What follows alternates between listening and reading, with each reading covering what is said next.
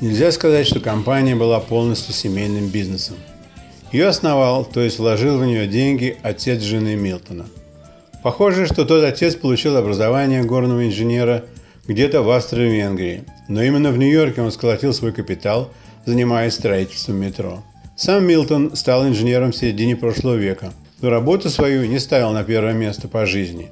Каким-то образом он считал, что хорошо играет в карты и во всякого рода игры, связанные с удачливым метанием костей. Он состоял членом в паре полупрофессиональных клубов денежных инвестиций.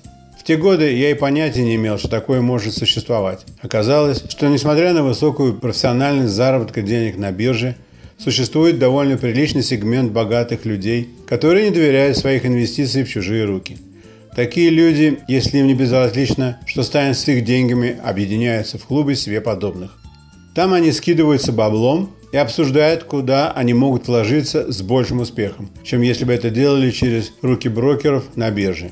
Иногда им значительно везет, но если нет, то они не пеняют на кого-то, потому что сами выбирали место для инвестмента. Кроме того, Милтон пользовался знакомствами в клубе для своего непосредственного инженерного бизнеса. Он строил для них, если нужно было. Клиентура у него была очень разнообразная. От начальника военной академии на Уэст-Пойнт до владельцев джинсовой компании «Джардаш».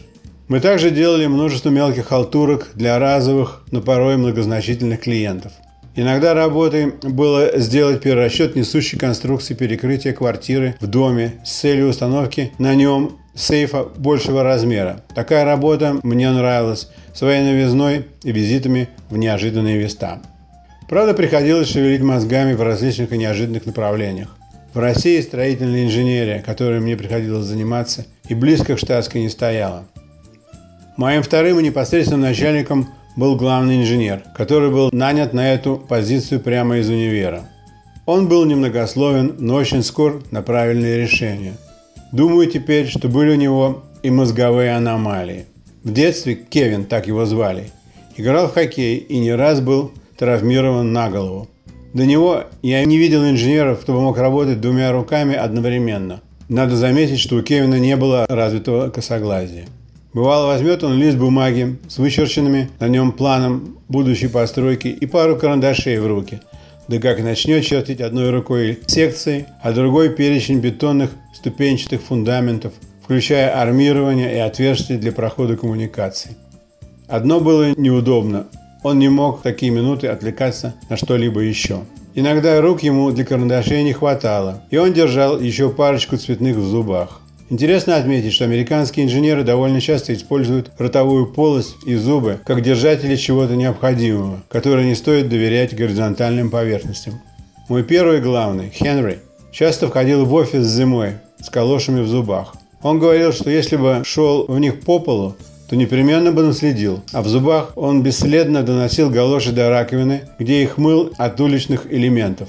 Этому его научила его немецкая природа и жена. Помню, как один раз я осмелился и спросил, чистит ли он после галош зубы, ведь он сразу же пьет свой кофе. Он улыбнулся мне в ответ и сказал, что я сам себе ответил. Кофе коммерческого грейда смывает все. Кевин работал безостановочно 7-9 часов. После него над чертежами трудились два чертежника два дня, и к концу недели проект бывал готов. Милтон получал за проект деньги от заказчика, прищуривал свой улыбающийся глаз и говорил себе в извинении «Нет, не напрасно я оторвал его от учебной скамьи». Как я упомянул раньше, помещение компании было очень небольшим, и пословица «в тесноте да не в обеде» была бы очень к месту. Столы стояли так тесно друг к другу, что приходилось протискиваться, идя по проходу между ними. Однако это мало кого печалило. Бывало, придет кто-нибудь на работу позже других, и приходится ему болезному останавливаться всякий раз, когда на него уже сидящий глаза поднимает, не давать тому краткие объяснения о причине задержки.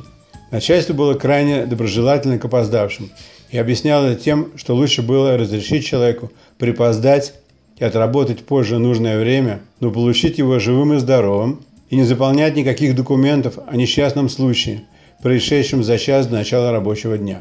Таким же образом в Штатах поощряется руководством посещением баров после работы вместо немедленной поездки домой. Когда человек останавливается после работы в баре, чтобы спустить пар, то одним часом такая остановка не ограничивается.